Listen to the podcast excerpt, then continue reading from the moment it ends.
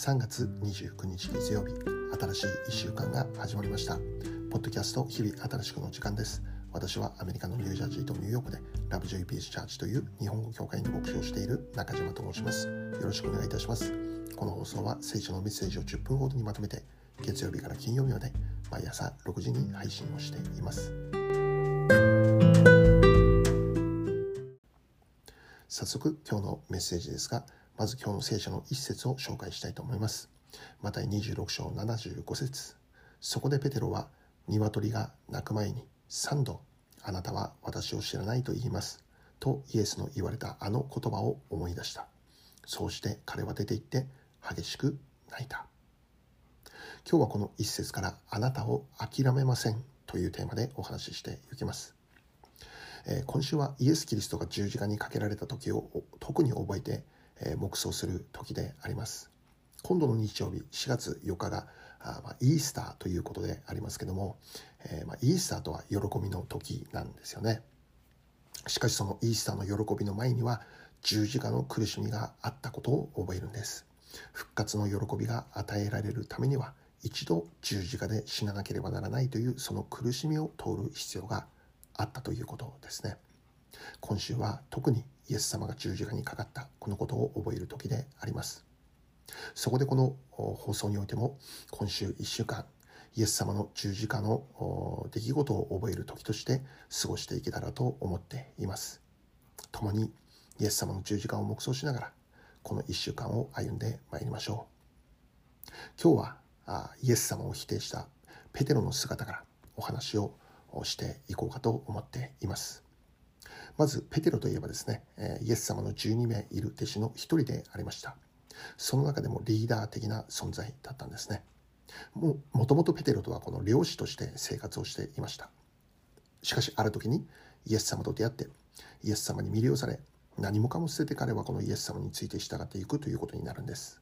それから約3年半の間イエス様と寝食を共にすることになりました。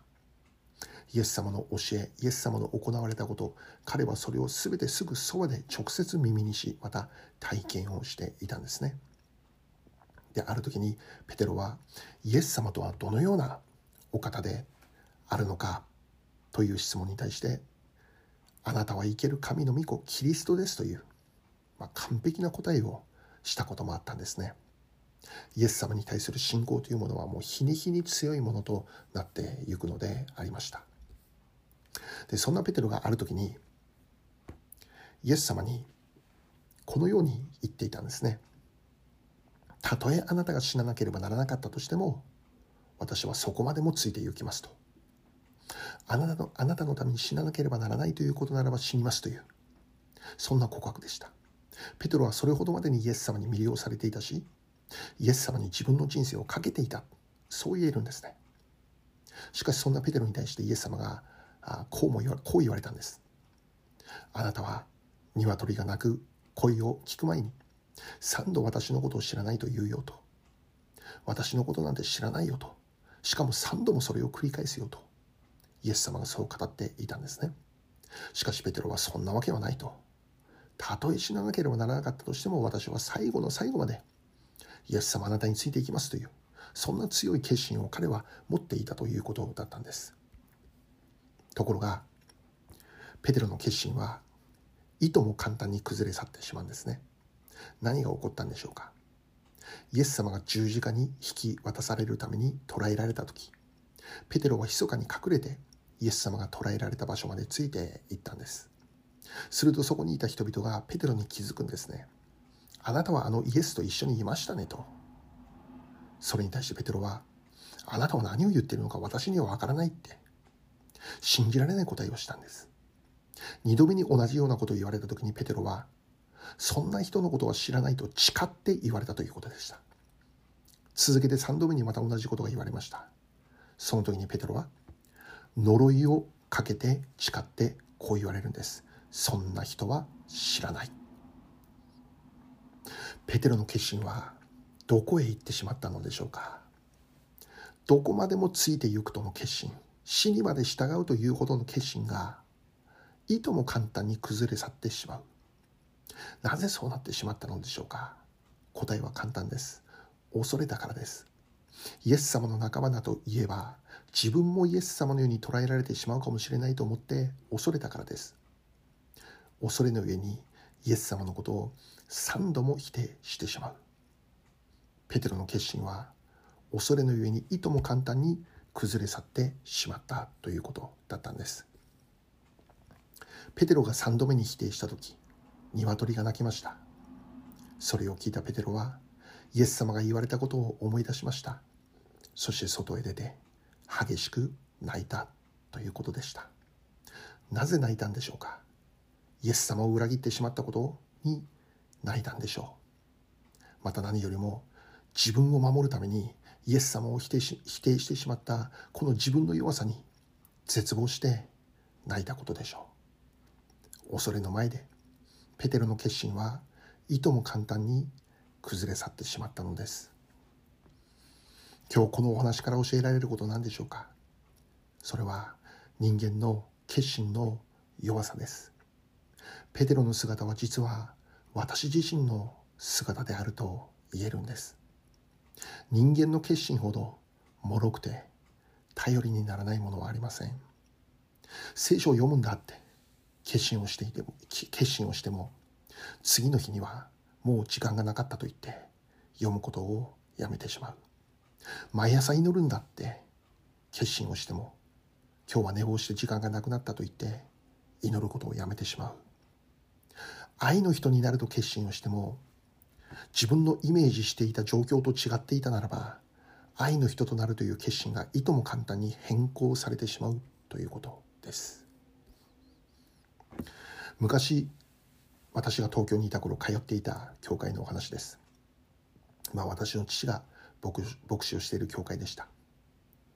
その教会には麻薬を打ち続けて刑務所に何度かお世話になっているというそういう人がいました。刑務所から出てきて私の父の教会に訪ねてきたんですね。その中で彼は涙を流して悔い改めて神様の見舞いでもう二度と打ちませんって決心するんですね。私にはイエス様さえいれば十分だと。もう二度と打たないんだと。神様の前でまた教会の人々の前で力強く決心するんです。しかし次の日には薬を買うために電車に乗ってその場所に向かっているんですね。しかも電車の中で走っているんです。そんなことをしても早く着くことにはならないよの着くことにはならないのにそれほど体が薬を欲しているということでした。昨日の彼のあの涙は嘘だったのでしょうか。神様の前で教会のみんなの前で力強く決心したあの言葉は偽りだったのでしょうか？そうではありません。真剣でした。しかし次の日には簡単にその決心が崩れ去ってしまうということです。私たちも薬ではありませんけどでも違う形で期待を裏切ってしまう。自分の弱さを覚える時というものがあるのではないでしょうか。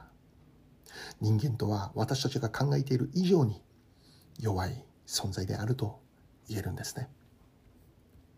しかし驚くことに神様はそんな弱さを持っている私たちであることを知った上でそれでも私たちを愛するという選択をしてくれているということなんです。弱さの中にいる私たちを救うという選択をしてくれているということです。もうダメだ。そう言って放棄はしません。見捨てることはしません。そんな弱さを持っている私たちを理解し今日も助けの手救いの手を差し伸べてくれるお方なのです。7度までとは言いません。何度でも繰り返して諦めずに私たちにその愛の手を差し伸べてくださるお方なのです。今日も私たちはその神様の愛によって立ち上がることができます。間違いはあります。失敗はあります。弱さがあります。自分の愚かさに絶望することもあります。しかし神様はあなたを諦めない。それでもあなたを愛している。今日も一日神様の愛に励まされ私たちは生かされるのであります。最後にお祈りいたします。愛する天の父なる神様、弱さにいる私たちを諦めずに、今日もあなたの愛の手が差し伸べられていることを感謝いたします。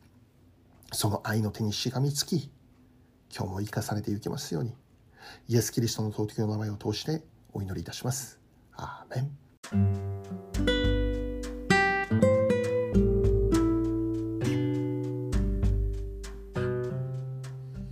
今日はここまでになります。良い一日をお過ごしください。ではまた明日。